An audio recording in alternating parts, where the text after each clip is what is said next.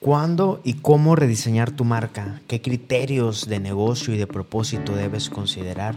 Bueno, acompáñanos en esta plática donde te vamos a contar lo que hemos estado aprendiendo en casos de éxito reales con proyectos que hemos estado llevando a cabo, sobre todo en la etapa que llamamos la adolescencia de las marcas. Acompáñanos. Este es el podcast IdeasNet Platiquemos de innovación, branding, marketing, e-commerce, negocios, tecnología, producción de contenidos y otros temas que son relevantes para el crecimiento de tus proyectos, impulsando así tu visión de negocio y propósito. Somos NET, agencia de diseño. Estamos en Monterrey, México y desde hace siete años colaboramos con marcas nacionales e internacionales de diferentes industrias. Y estas colaboraciones nos están trayendo muchos hallazgos, muchos aprendizajes y conversaciones que hoy te proponemos en este podcast para que tú también te sumes, para que tú también crezcas.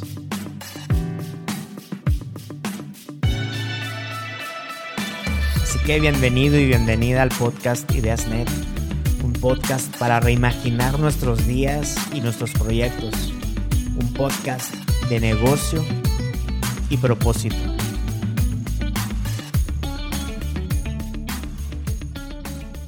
Una conversación recurrente que hemos estado teniendo con, con, diversos clientes, amigos, partners, es que lo que están comunicando sus marcas ya no representa lo que están ofreciendo o su modelo de, de negocio, no sus productos o servicios. Entonces estamos teniendo diferentes procesos o proyectos de rebranding pero que, están impactando más allá, David, más allá de la parte de, la comunicación más, más relevante o trasciende al tema de la marca, sino que llevan o están impactando en las empresas, en los proyectos en los que estamos colaborando, ¿no? Yo a esta etapa le llamo la adolescencia de las marcas, es una etapa sana, es una etapa padre en que las marcas se están cuestionando qué son y qué deberían estar, estar comunicando, ¿no?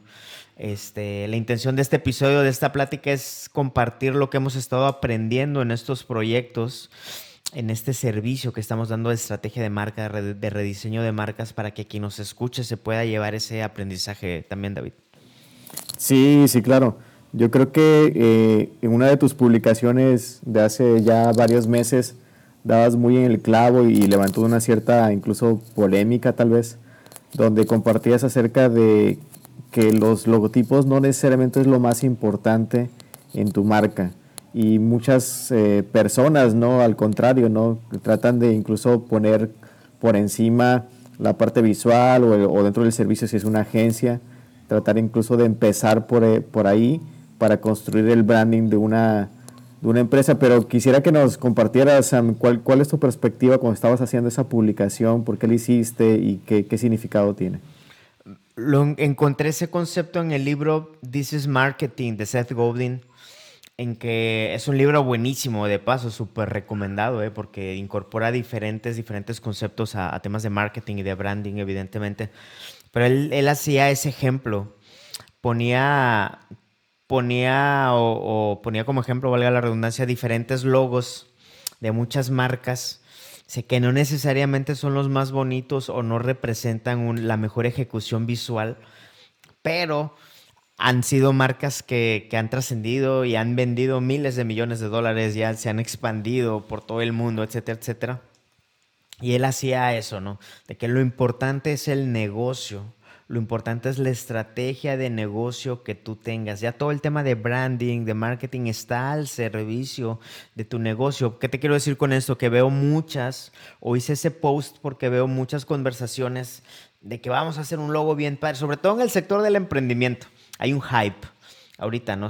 y sobre todo en temas de las marcas personales. Hay un hype de que no, quiero tener una marca personal muy chida y muchos entienden o asocian el concepto de marca solo con el logo, cuando el logotipo es un componente de toda la marca, ¿no? Y ahorita vamos a hablar, hablar de cómo concebimos las marcas como un iceberg. Entonces, teniendo ese hype, se me ocurrió a mí hacer ese post de que, oye, el logo no es tan importante como crees. De hecho, no importa ¿Por qué? Porque tu foco, tus esfuerzos deberían estar concentrados en articular un modelo de negocio rentable y exitoso que responda a necesidades o a deseos de un mercado determinado, ¿no? Ya luego vemos qué hacemos con el logo, ¿no? Y Seth Godin hablaba de eso, de que preocúpate de articular muy bien tu modelo de negocio y de comunicarlo rápidamente a las personas que necesitan saber lo, lo que se trata del marketing a pesar de que no tengas un logo, no te preocupes, es algo tipográfico, sal con algo, pero haz que funcione el negocio y comunícalo a la audiencia. Ya luego preocúpate del logo, ¿no? Entonces, ese, ese tipo de conceptos tocan callo. Eh, tocan callos en estas, en muchas personas que están centradas en lo superficial y en lo que no debería ser relevante. Sobre todo genera cierta renuencia, no me dejarás mentir, con los diseñadores gráficos que les estás tocando en su pata de palo donde se han creído el centro del universo en temas de branding, pero cuando vienes y les dices, ¿sabes qué? El logo no es lo más importante. Empieza a haber una cierta renuencia y este, defendiéndose y generando polémica, polémica sana, ¿no? Pero que al final del día debería llevarnos a, definir cuáles son nuestras métricas importantes. Nosotros hemos hablado mucho de las métricas de, de vanidad, ¿no? Versus las que deberían ser relevantes. Claro, oye, entonces, ¿qué sí sería lo importante dentro de todo este espectro amplio en, una, en la construcción de una marca? ¿Cuáles serían como esos ingredientes, Sam, que incluso como agencia nos ha llevado a, rearticular nuestra oferta y en la experiencia que hemos tenido? ¿Cuáles son esos ingredientes importantes? Fíjate, eso, esta semana, de hecho, tuvimos una sesión con un, con un cliente eh, que es de temas de, se mueven en el sector de desarrollo y de gerencia de proyectos inmobiliarios. E hicimos todo el proceso de rediseño, ¿no? Pero el cliente, el dueño, el director general nos decía, oye, ¿qué es de todo lo que me dieron, qué es lo que debo comunicar sí o sí? Y él decía, ¿sabes qué? Para si, si me hizo una pregunta así de asertiva, pues le respondo algo muy asertivo, ¿no? Con bullets. Uno, tagline de qué se trata tu marca, ¿no? El apellido de la marca. En nuestro caso somos Net, es nuestra marca y nuestro tagline, nuestro apellido es agencia de diseño. Punto, ¿no? O sea, no hay para dónde irte y está totalmente clavado al lado objetivo. Tagline, uno. Número dos, la propuesta de valor. Eh, tú incorporaste en, nuestros servicios ese, ese, ese template o esa fórmula, ¿no? De ayudamos a X a lograr Y a través de Z, logramos a X, X es nuestra audiencia, a lograr Y es el pain o el gain que debemos generar a través de Z, Z son nuestros productos o servicios, ¿no? Entonces, uno, tagline, dos, la propuesta de valor, ayudamos a X a lograr Y a través de Z, y número tres, ahora sí, incorpórale el tema emocional del eslogan, ¿no? En nuestro caso tenemos el Design for Business and Purpose, ¿no? Entonces es el Just Do It de Nike, es el I'm Loving It de McDonald's, pero le decíamos al cliente, de todo lo que hicimos, si solo debes comunicar algo, tagline, value proposition y ya luego incorporarle el eslogan que te genera pertenencia. Si tenemos claras y bien articuladas esas tres frases, yo creo que estamos del otro lado, asumiendo que ya tenemos un nombre claro y exitoso, ¿no? Para nuestra marca. ¿Qué piensas? Claro, no, no, excelente. Y fíjate, y creo que precisamente eh, fue ahí donde creímos necesario irnos a la analogía del iceberg, ¿no? Donde al momento de presentar la promesa y la oferta de hacia algún cliente que nos busca para construir una marca, donde vemos a las a ese servicio, a esa retrospección eh, y profundización de qué necesita esa persona para construir la marca, verlo como un iceberg, ¿no? donde en la parte arriba, la parte visual, la parte directa, incluso la primera impresión que va a tener la persona al momento interactuar con tu marca, pues es el logotipo, la parte visual, el diseño, los colores, las formas, la tipografía, y de ahí va profundizando y va llegando hacia esa ancla, Sam, que estaría padre que nos compartieras como esa experiencia también que has tenido reciente con los clientes. Esa ancla que incluso tocamos ya fibras o se deben de tocar fibras que tiene que ver con la cultura, con el sueño incluso de los fundadores, porque nos ha tocado llegar a, eh, sobre todo en el rediseño de las marcas, a llegar a cuestionarnos si realmente la propuesta de valor actual es la fundamental o, es la con, la con la que originalmente se, se inició la, marca y el sueño de los fundadores. Entonces, realmente ese trabajo de branding o estrategia eh, de marca, pues abarca no solamente temas visuales como estamos platicando ahorita, sino también incluso definiciones de ofertas, definiciones de promesa de valor, definiciones que incluso pueden construir hasta eh, los core values o la cultura de la empresa o por dónde se va a fundamentar, ¿no? ¿Qué opinas? definitivamente, a esto, eso es lo que llamamos la adolescencia de las marcas, ¿no? Y, viene, normalmente, fíjate, paradójicamente viene debido al éxito, debido a que son marcas que las que nos están tocando, ¿no? Que han crecido, allá llevan varios años en el mercado, han tenido mucho éxito, han incorporado nuevos servicios a su arquitectura de, negocios, ¿no? A su modelo de negocio. Y nos dice, oye, es que no todos saben que ya estamos haciendo este nuevo servicio. Entonces si a algunos de nuestros colaboradores les preguntas hoy qué hacemos, nada más te saben decir uno de los cuatro servicios que hacemos, ¿no? O, o cómo la cultura ha cambiado, ¿no? Entonces, la adolescencia de las marcas responde a eso, ¿no? A un crecimiento. Entonces, fíjate, del libro que todos conocemos, el de Start With Why, de Simon Sinek, en capítulo 12 él habla de un concepto que se llama el split, en donde no sé si se alcance a ver la, la, la marca, la, la gráfica, perdón tiene que ver con que, con que al inicio de los, de los tiempos de una marca era muy evidente el sueño, el guay, la, la, visión, los servicios, la cultura, pero conforme van creciendo las marcas a lo largo del tiempo, esta, esta comunicación queda solo en círculos muy pequeños. Como la organización va creciendo, los nuevos que se incorporan eh, no, no son conscientes o no les toca de viva voz, de primera voz, escuchar todo esto. Ahora, eso es del inicio, pero aparte súmale las cosas que se van incorporando, los nuevos servicios, las nuevas metodologías, los nuevos procesos, los nuevos costos, lo, eh, que tú quieras, ¿no? Entonces llega un punto en que, en que dice Simon Sinek, en que es físicamente imposible eh, para una persona conocer todo esto, ¿no? Debido al éxito. Entonces, ¿qué pasa? en estos procesos de rebranding que nos estamos enfrentando y que lo estamos haciendo muy bien, es muy importante hacer ese corte. Saben que hasta aquí hemos sido esto y a partir de aquí somos esto otro y buscamos esto nuevo. Y ahí viene otro concepto que era eh, algo de lo que queríamos ahorita comunicarnos, el tema de la claridad. Hay un libro que yo siempre, siempre digo, es como una Biblia, ¿no? Este de Daniel Kahneman que se llama Pensar no sé si se vea pensar rápido, pensar despacio. Entre otras cosas, habla de sesgos cognitivos, de mucha de psicología cognitiva, pero el concepto principal o fundamental es el de la facilidad cognitiva, ¿no? ¿Qué tanto esfuerzo le estamos pidiendo al cerebro del usuario, al cerebro de nuestra audiencia, para que entienda el valor de nuestra marca. Cuando tenemos a ese concepto se llama facilidad cognitivo, reducirle el esfuerzo de cognición, de entendimiento.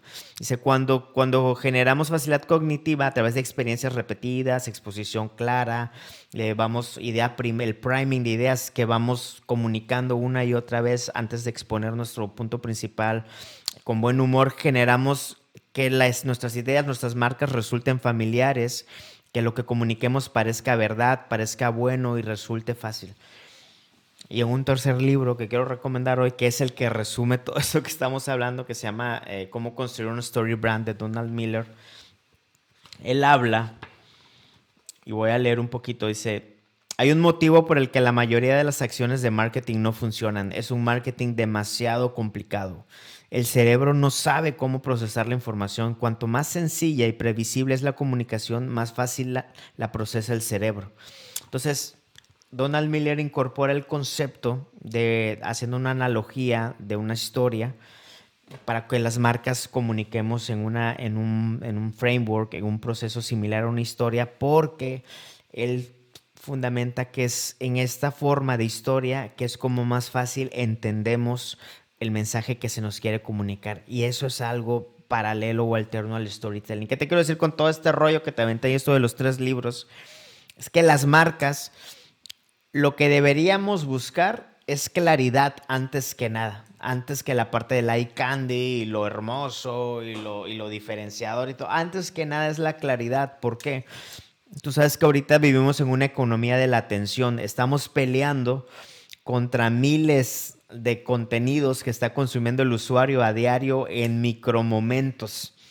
Entonces, en, una, en un sesgo egoísta, las marcas creemos que el usuario nos va a brindar toda su atención a lo que le querramos comunicar. Entonces, estamos peleando contra swipe ups, contra, contra historias, contra TikToks y todo. Entonces, tenemos muy poquito tiempo, muy poquito espacio para comunicar de forma clara y sencilla el valor de nuestras marcas. Las marcas deberían apostarle por sobre todas las cosas a la claridad de su mensaje.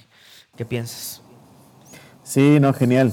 Fíjate, yo quiero regresar un poquito a, ese concepto de la adolescencia, ¿no? Porque eh, definitivamente eh, en repetidas ocasiones nos encontramos con esos proyectos donde las marcas eh, pues han construido solidificando sus servicios, teniendo mucha más experiencia, crecido de 1 a 30 o a 100 personas ¿no? en, ese, en ese trayecto pero, pero también por otra parte se va diluyendo el mensaje inicial, se van haciendo complicadas las maneras de articular la oferta, las presentaciones de ventas se hacen, se acumulan con slides con múltiple información, donde cada quien vende a como Dios le dio a entender, no, no de una forma estructurada, tal vez incluso canibalizándose entre los propios servicios que, que ofrecen.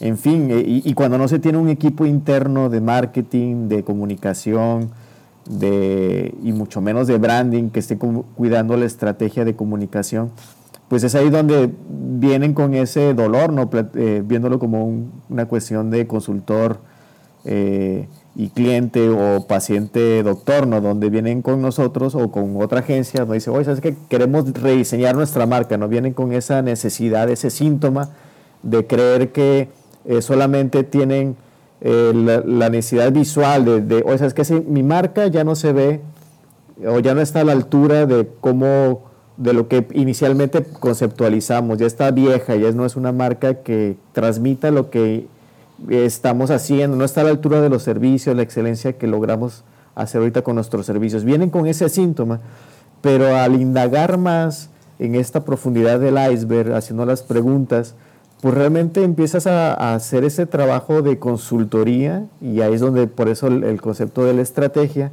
que va muy ligada, donde encuentras a descubrir, bueno, cuáles son los síntomas, donde el logotipo es simplemente ese síntoma eh, el cual se va a llegar en el momento del proyecto, pero se tienen que pasar en estos, en estos pasos eh, iniciales y profundos del iceberg. Y repasándolos así nada más, eh, de una manera muy, muy simple.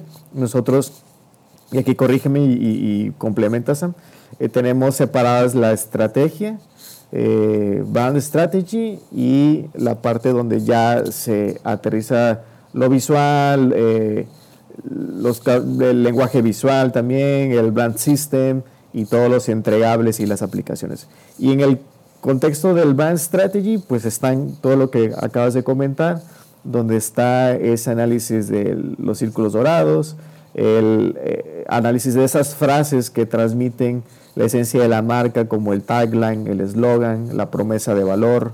Eh, nosotros inicialmente hicimos nuestro propio formato con, el Brand Story, donde tratábamos de poner en un, un par de párrafos esa historia simplificada que transmitía el sueño y el porqué y el propósito de la marca. Y recientemente, a ver si puedes eh, profundizar más en el brand story, todo lo que recientemente hemos aprendido de Donald Miller y cómo nos ha ayudado en este proceso que tenemos con las marcas. Sí, de acuerdo. El, digo, lo del storytelling da otro, da para muchos, muchos temas, ¿no? Eh, ya, ya hemos hablado y hemos tenido a nuestro maestro Andrés Jorge aquí. El storytelling es otra cosa, para empezar. Storytelling se trata de de contar historias que nos hacen crecer como, como humanos, como sociedad, y es una actividad milenaria eh, que, que, está muy ligada a temas antropológicos, etc. Entonces, Donald Miller entiende esto y no cae en el error de muchos comunicólogos que dicen que las marcas hacen storytelling. Las marcas no hacen storytelling. Las marcas a lo más que apelan es a contar su valor a través de un formato, de un guion basado en una historia. Eso es lo que hace Donald Miller y eso le llama a él las story brands, que son las marcas que cuentan su valor a través de un guion, de un script. Basado en un storytelling, basado en el storytelling. Ese es el gran acierto de Donald Miller, para empezar. Entonces de ahí incorpora el tema de la claridad. Entonces te muestra a través de 8, 11 pasos y parte con esto. Algo, fíjate que le aprendimos, ¿no? Las marcas son Yoda, no son Luke Skywalker. Las marcas son Gandalf, no son Frodo. Entonces ya desde ahí, este, las, desde son Alfred, no son Bruce Wayne. ¿Qué es esto? Las marcas, hemos caído en este sesgo egoísta que te comentaba hace rato de creer que el universo gira en torno a nosotros. Dice, no, los usuarios, cada, cada usuario trae su bronca, sus preocupaciones, sus anhelos cotidianos durante todo el día. Los usuarios son el héroe de su propia historia. Esta es la base del storytelling. Por eso, por eso lo, de, lo del tema del monomito, de que, de que nos empatizamos con el, con el mito o el gran mito que se nos cuenta. Pero bueno, entonces eh, Donald Miller entiende esto y dice, las marcas no deberían comunicarse como otro héroe, sino como una guía que está ayudando al héroe a vencer su propio enemigo o a llegar a la montaña donde quiere llegar. Y ese es el gran cambio. Entonces, en esta metodología de, de, de Story Brand, que es generar un guion, el primer paso es declararnos como guía, identificar al usuario, qué problemas filosóficos o pragmáticos tiene, qué plan le vamos a dar para vencerlo y qué transformación va a vivir y qué puede sufrir si no nos compra. Entonces, la invitación de este formato, de este libro, Story Brand, cómo construir una Story Brand de Donald Miller, es invitarnos a que con claridad contar el valor de nuestra marca en este, en este formato. Sí. Hablabas tú. Dale. Sí, fíjate, la, claridad, recientemente hablando del el podcast incluso anterior, haciendo un guiño, de Carlos Muñoz, eh, Carlos Muñoz menciona en un par de videos muy acertadamente de cómo el CEO o el líder de la, de la empresa, eh, si algo debe de tener o aspirar o, o, incluso pensar hacia sí mismo es tener la claridad, o sea, levantarse cada mañana con claridad acerca acerca de cuáles son los siguientes pasos para el crecimiento de su empresa, para el cuidado de su equipo, para comunicar mejor lo que está haciendo, sus servicios, o sea, la claridad. Si tú no tienes como líder de tu empresa claridad en dónde es incluso el ground, el, dónde estás parado y quiénes tienes al lado, qué estás construyendo, oye, pues nadie más lo va a tener por ti, ¿no? Entonces, de una u otra manera, nosotros en la agencia eh, y parte de este servicio ofrecemos eso. O sea, al final del día, es como un, somos facilitadores donde a través de los inputs que nos dan estas personas, líderes de una empresa o incluso parte del equipo, eh, ocupados o teniendo muy claras las necesidades de por qué están haciendo el rediseño de la marca y nosotros haciendo las preguntas adecuadas, nos convertimos en ese facilitador que, que transmite y convierte los inputs en outputs claros, en, outputs más simples tal vez, organizados, categorizados eh, y disminuyendo sobre todo ese costo interactivo y cognitivo, perdón, que, mencionas, ¿no? Donde si tal vez no hay claridad en estos servicios de cómo ha crecido la empresa en la adolescencia, ahora es momento de darle orden, darle claridad, simplificarlos tal vez y, y mostrarlos de una manera entendible. Y aquí, Sam, corrígeme también, porque está padre la plática de que muchos pudieran confundir eh, simple, o sea, que no tenga ningún eh, costo cognitivo con algo que a lo mejor sea barato, sea cheap, sea este, tan, tan simple que no te van a querer comprar. Aquí creo que debe haber una total diferencia de un, entre un logo, que incluso me acuerdo del caso del Tecnológico de Monterrey, un logo de, no me acuerdo si costó un millón de dólares, algo así, y un, un, iconito que puedes tú descargar de algún lado, ¿no? Todo lo que significa, en dónde debe de radicar esa eh, simplicidad sin que caiga en lo chip. Fíjate que el, hace unas semanas acabamos de ganar un pitch de dos marcas importantes, reconocidas no solo en nacional, sino internacionalmente, ¿no? Americanas y el concepto, nuestro leitmotiv ahorita es esto, ¿no? El tema de la claridad. Entonces, curándonos de no tener ese, esos comentarios, ¿no? De que, oye, es que eso está muy sencillo, lo pudo haber hecho mi sobrino, ¿no? ¿cuál fue el primer slide que, que puse? Todo toda la bibliografía de que, oigan, lo que vamos a ver a continuación tiene su sustento en este libro, en esto, esto, esto, y en este paper, tas, tas, tas, tas, de temas de psicología cognitiva, de, de marketing, de branding, de user experience, de, de ta, ta, ta, ta, ta, ta, ta, ta. Entonces, ahora sí, habiendo dicho eso, vamos. ¿Por qué? Porque hay un sesgo, ¿no? De que, oye, lo veo muy simple. Ah, no hubo trabajo. Pero cuando le das todo este sustento de que ahorita estamos, estamos peleando contra miles de impulsos o de mensajes a los cuales se ve expuesto el usuario, tenemos one shot para lograrnos colar en esa, en ese, en esos, en esa, en la búsqueda ¿no? que tiene el usuario. Entonces, ¿cuál es, cuál, cómo lograr que eso no se confunda? El fondo debería ser muy claro y es lo que yo, es lo que yo ponía, ¿no? Son marcas de alimentos esta que, que estamos platicando, ¿no? El copy, el texto, el mensaje debe ser articulado en algo que si el cliente me dice, lo pude haber hecho mi sobrino, qué bueno, porque hasta tu sobrino lo va a entender y es uno de nuestros targets, porque son, va para niños, adolescentes, qué bueno que lo pudo haber hecho uno de tus sobrinos porque lo va a entender a la perfección. Y ahora sí, en la parte gráfica, ahí sí podemos apostarle a la candy, a la diferenciación. Y ahí sí, en esa capa es donde nos podemos dejar caer haciendo, poniendo toda la carne al asador, ¿no? Pero la parte del fondo, la parte del mensaje, donde está el valor, donde está el call to action, debe ser muy sencilla, que incluso tu abuelita, tu sobrino, tu hijo lo entiendan, ¿no? Si es el caso de que el mercado llega hasta allá. Y ahorita que hablabas de, de lo de la claridad, de hecho, Simon Sinek lo habla en su, en su libro Start With Why, que es buen momento para repasarlo, ¿eh? porque es un libro, eh, son conceptos que tienen ya más de 10 años, pero él habla en el capítulo 5 de la necesidad de generar no solo claridad, sino disciplina y consistencia. ¿Qué es esto? Que una vez que hayamos articulado esos mensajes, hay que ser consistentes, hay que ser congruentes y mantener la disciplina de estarlos comunicando casi a manera de credo con todos, ¿no? Porque ¿qué pasa? Cuéntanos, ¿no? Que a veces entregamos proyectos y se quedan en PDFs muy bonitos ahí guardados, ¿no? De los cuales nadie se entera.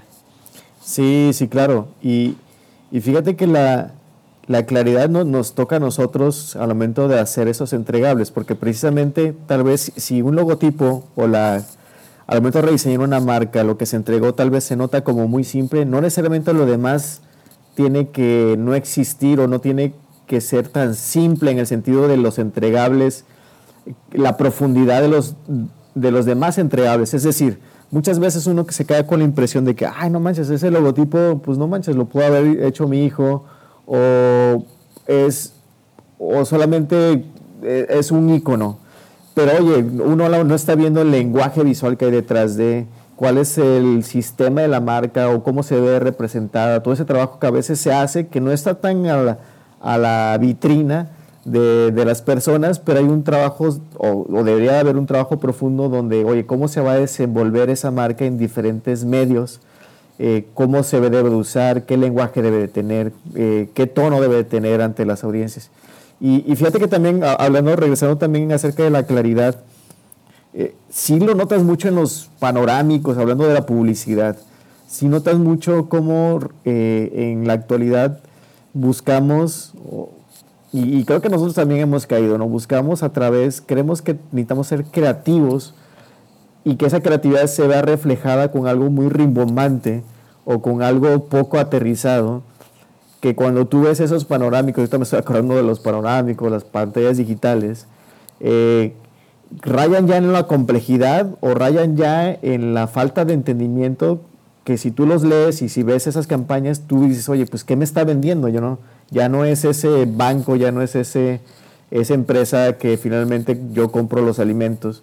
Y con intención de hacer esa parte innovadora, entre comillas, o verse diferentes, la gente cree que uno debe destacarse eh, y hacer que la gente piense de más o haga ese, existe esa disonancia cognitiva. O sea, Aquí nosotros también lo hemos usado este concepto. ¿Cómo, cómo diferenciar? ¿Cómo, ¿Cómo dirías tú? Y sabes que en esta parte sí, si nos puedes repetir de nuevo, y en esta parte definitivamente no, no es recomendable.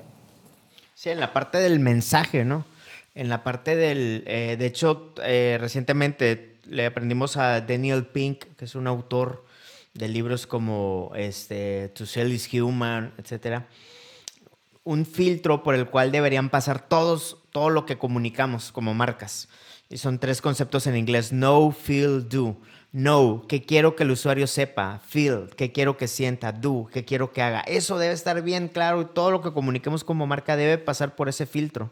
Si, si, si no está claro el do, que quiero que haga el usuario, no tiene razón de ser en lo que estás diciendo, no estás solo incorporando ruido al ecosistema, ¿no? Entonces, lo menos que quieres que haga el usuario que te recuerde, que le dé like a tu Facebook, que te siga en Instagram, que se suscriba a tu newsletter, lo que tú quieras, que te compre, ¿no? En el mejor de los casos, ¿no? Eh, feel, que se siente inspirado, motivado, este, know, que te reconozca como marca, que sepa que tienes una nueva promoción. En esta parte del mensaje, del concepto, es donde debe haber mucha claridad. El eye candy o la crema debería venir en la parte superficial, en la parte de, la, de lo visual. ¿Ok? Ahí es donde ya puedes jugar o ya, ya podemos jugar como marcas. Recordemos a Nike. Nike y Apple yo creo que son el paradigma de estos, eh, de esto que estamos hablando, en donde sus propuestas, sus nombres, sus taglines, sus slogans son bien simples, sus logos, ¿no? Son bien simples, sus mensajes, ¿no? Es esto. ¿En dónde, ¿En dónde le meten toda la galleta? En la parte visual, en la parte de la producción, de los videos, de lo que tú quieras. Ahí está la galleta. Pero si tú le quitas todo eso, si, si, si, tú le quitas toda esa complejidad a Nike y a Apple en lo que comunican, te queda el mismo esqueleto de la claridad de lo sencillo. Excelente. Oye, pues mira, y, para, para, ir repasando tal vez, eh, dentro de lo que hemos aprendido para nuestros clientes, para el desarrollo de las marcas en estrategia, ¿Cuáles crees que serían en resumen como esos ingredientes que, hemos aprendido recientemente y que han ayudado más a nuestros clientes que deben de considerar, incluso a lo mejor si lo están pensando, ¿no? Decir, oye, ¿sabes qué? Yo quiero rediseñar mi logo, ¿no? ¿Debo o no debo de invertir en esto, ¿no? Porque definitivamente hay una gran diferencia entre si vas con, y es válido, ¿no? A ir con algún equipo, con incluso un freelance, ¿no? O subirte a estas páginas donde, incluso con inteligencia artificial, te descargas un logo y no te cuesta, ¿no? Eh, ¿Debo o no debo de invertir en estrategia de comunicación? ¿Cuándo debo de invertir? ¿Qué, ¿Cuál es ese valor que se recibe?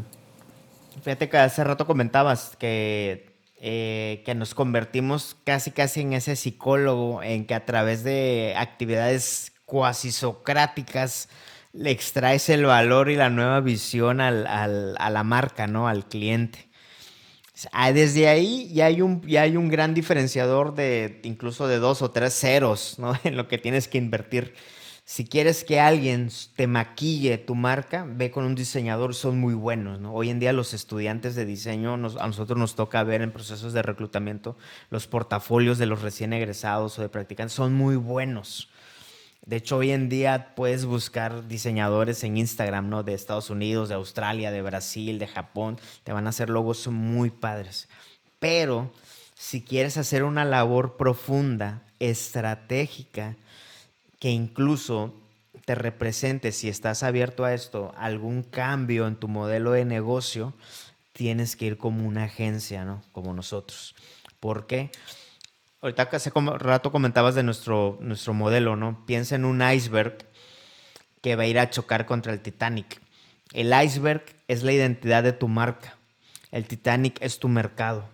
El iceberg es la identidad que se tiene que diseñar en donde lo que está fuera de la superficie es lo visual, pero lo que está abajo es ese concepto estratégico con entendimiento de negocio, entendimiento de mercado. Y el proceso la planeación y la ejecución de llevar el iceberg contra el Titanic le llamamos el deployment. Ok, ya que lo tenemos diseñado ese iceberg, ¿cómo lo vamos a llevar de una forma efectiva a tumbar el Titanic? ¿no? Ese es el deployment, en donde ya hablamos de medios de distribución, de métricas, de formatos, de canales, you name it, de customer journeys, etc. ¿no? Pero hablando del iceberg, de la identidad de la marca, lo que está más abajo, en un, en un mundo ideal, todos nuestros procesos de rebranding deberían comenzar con metodologías como el, como el canvas del value proposition, donde haces una validación de que lo que está ofreciendo la marca corresponde a pains y gains del usuario que está, que está buscando eh, seducir. Teniendo eso en mente, caemos lo, lo que hablamos ahorita, el Golden Circle de Simon Sinek, del Star With Why, el Story Brand o el guion de marca de, Donald Miller. Eh, caemos a articular la value proposition, caemos a articular los, los core values, eh, un manifiesto de marca, validar el tagline, el eslogan, para luego ya caer en lo que está hasta arriba. Eh, bueno, antes de lo que está hasta arriba, la arquitectura de marca, cómo representas los diferentes este, productos o servicios que vendes, las verticales, si estos están agrupados o no. Eh, también el tema de la personalidad de la marca, si es una marca emocional, aspiracional o estás en el lado utilitario. Eh, si vendes, si vendes una, un desarmador, es una marca utilitaria, no deberías estarle agregando capas de complejidad de cambiar el mundo, ¿no? Estás diciendo que quieres desatornillar algo. Bueno, todo eso se ve en la parte de la personalidad de la marca y arriba de la superficie, evidentemente está el tema visual del logotipo. de la selección tipográfica, la, selección fotográfica, los colores, los patrones eh, gráficos y todo eso, ¿no? Y ahora sí que tienes ese iceberg tienes que llevarlo hacia el Titanic, ya todo eso le llamamos deployment y ahí es una ciencia también casi infinita. Sí, excelente. Sí, eh, yo agregaría que el, paradójicamente nosotros recientemente no hemos hecho ningún rediseño de marca o creación de marca sin pasar primero con, por la etapa de estrategia, ¿no? Eh, de alguna manera por el discurso, por cómo eh, las personas que estamos atrayendo como clientes, se han eh, reflejado mucho en esta necesidad de hacer esas introspecciones para realmente obtener algo de valor donde no solamente se queda un logotipo, ¿no? Yo creo que al final del día el logotipo es, un commodity, ¿no? Ya así como existe el frontend, donde en un futuro algunas, algunos sitios web eh, podrá hacerlos una inteligencia artificial, yo creo que de igual forma, de alguna manera, ya existen varias páginas donde puedes descargar logotipos, tú le das ciertos inputs de que, oye, sabes que lo necesito en este soy eh, mi marca es en, este contexto de este mercado, estas necesidades, con esta tipografía, descargas el logotipo y ya tienes tu logotipo en, un par de, minutos, ¿no? Pero definitivamente la, la, recomendación está, está ahí, ¿no? Si, si eres una marca, si, si tienes intenciones de, de realmente darte ese tiempo, ¿no? Y, no necesariamente hacerlo tú, ¿no? Porque es necesario que ojos externos te hagan esas preguntas, ¿no? Y, profundizar el por qué vas a hacer lo que vas a hacer, para quiénes los vas a hacer, realmente estás solucionando un problema. Eh, y, y, de una u otra forma, ya hablando en el contexto de diseño, se te va a facilitar mucho, hablando de, tanto como cliente como equipo que está diseñando ese logotipo, se te va a facilitar mucho pasar primero por esos puntos. ¿Por qué? Porque si llegas directamente a hacer un cambio de marca o diseño de logotipo y, obtienes nada más un brief relacionado a, referencias gráficas, a referencias de arte, de estilos iconográficos, eh, vas a tal vez maquillar y tener una solución, un upgrade tal, tal vez gráfico, ¿no? Pero no necesariamente va a representar las necesidades del mercado, no necesariamente va a comunicar de una manera efectiva para las personas a las cuales va a tratar de solucionar el problema tu marca. En fin, o sea, yo creo que por eso nos vemos cada vez más eh, llenos de muchísimas marcas muy parecidas, porque están hablando en el mismo lenguaje y luchando en la misma arena, ¿no? Donde solamente eh, en la arena de lo visual y, y, no de la estrategia. Entonces yo agregaría eso. Son. Sí, si me preguntas qué, qué pasos seguir, yo iniciaría con esa validación de la propuesta de valor. Digo, está lo del, del Value Proposition Canvas que se desprende o es un pedacito del, del, del, del, Canvas, ¿no? Del Business Model Canvas. Yo iniciaría con eso, validar la propuesta de valor. Dos, que es parte del uno, pero es validar el Product Market Fit, ¿no? Si lo que estás ofreciendo tiene una correspondencia en lo que está buscando el, mercado, incluso a nivel de, precio, eh, pues tienes que iniciar con temas de negocio, ¿no? Digo, tu conversación debería escalar a temas de negocio y no iniciar con algo muy básico como el logotipo, como bien dijiste, ¿no? Que puede ser un commodity. La conversación debe estar en el tema de negocio. Número dos, tres, el tema del, del Golden Circle el del de Start with Why, ¿no? Ahí es donde ya incorporamos el tema de la visión, del sueño, del propósito, ¿no? Que nosotros creemos que las marcas deberían estar fundamentadas en una visión de diseño, de, propósito y de negocio, ¿no? Son dos brazos.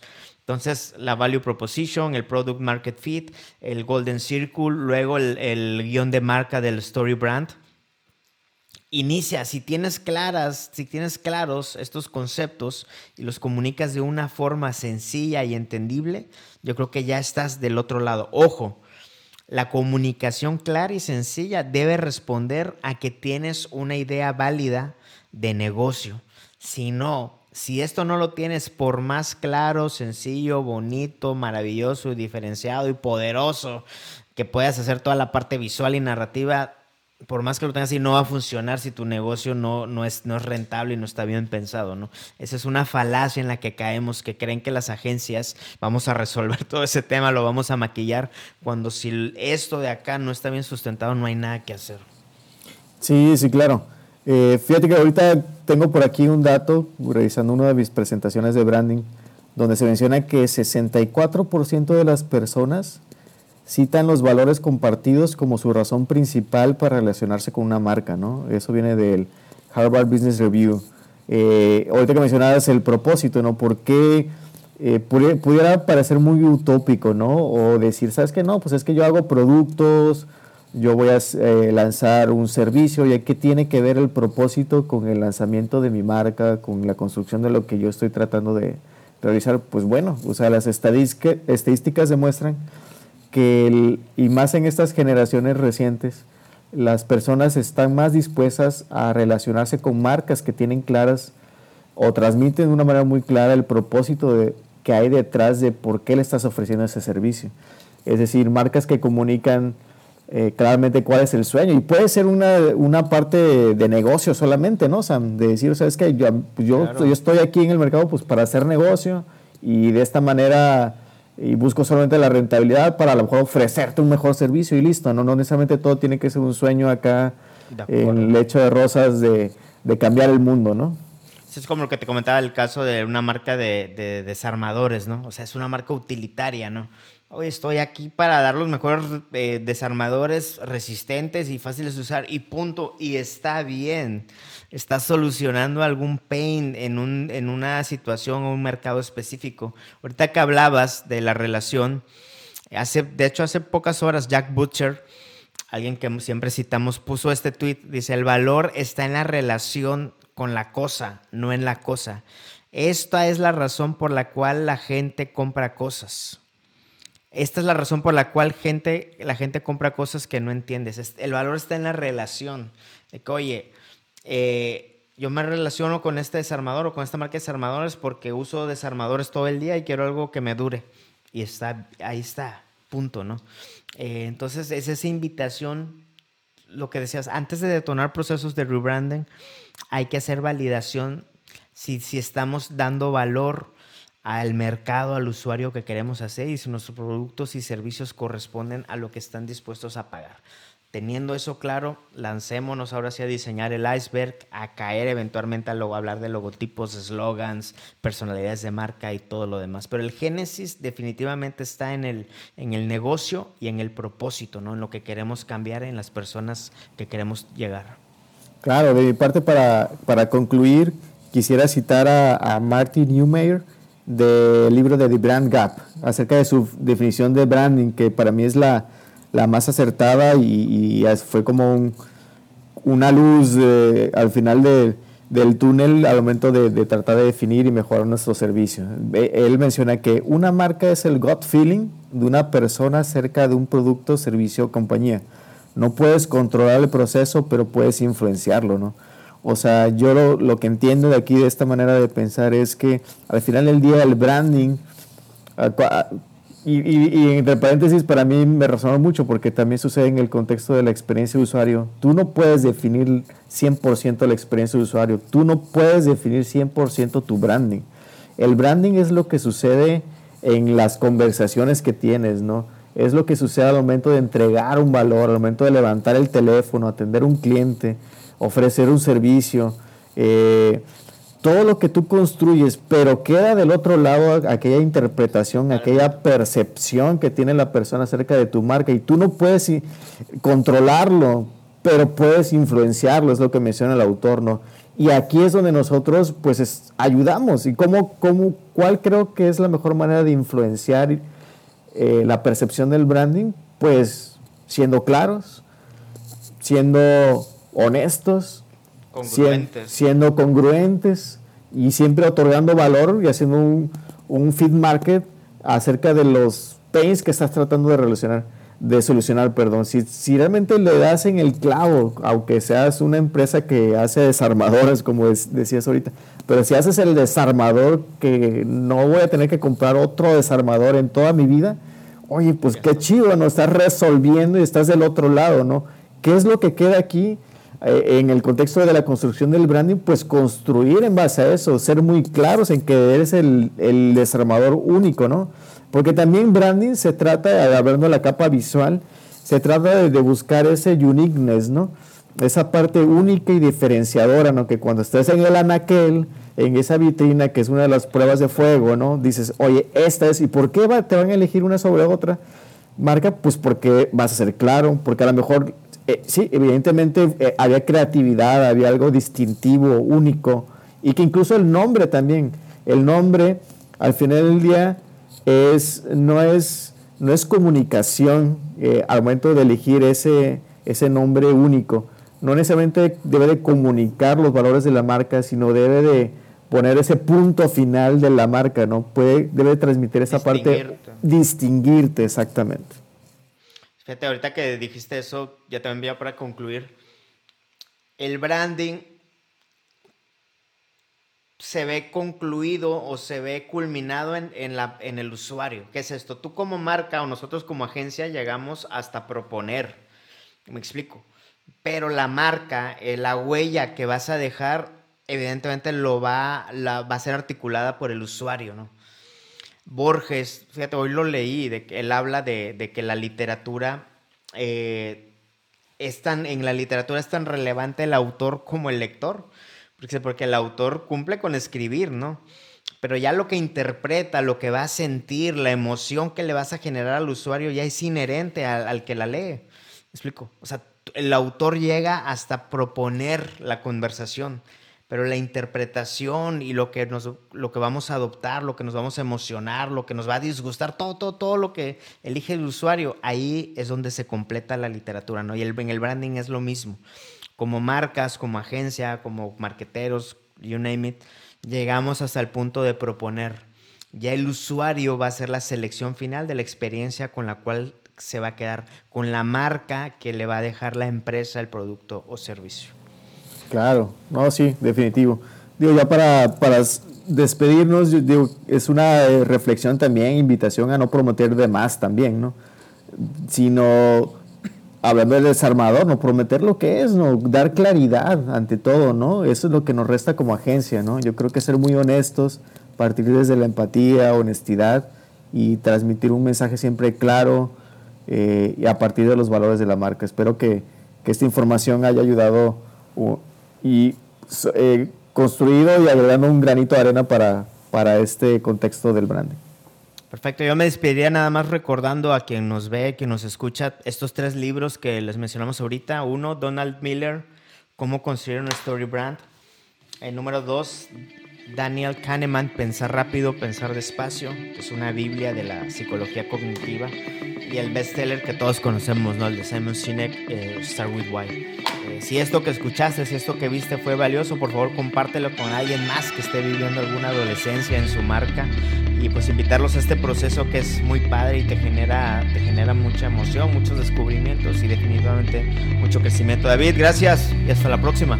Gracias, hasta luego.